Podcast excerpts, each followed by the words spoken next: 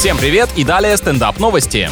Житель США не узнал свою девушку, которая переоделась курьером, чтобы поздравить его с днем рождения. Странный способ удивить. Это крутой сюрприз, только если все остальные дни в году она доставляет ему головные боли, а тут внезапно приятности. Парень получил коробку и заподозрил неладное только когда расписывался в бланке, где в графе имя его назвали шутливо неприличным словом. Хорошо, что пранк не вышел из-под контроля. Имениннику многое простительно, но не драка с возлюбленной точно.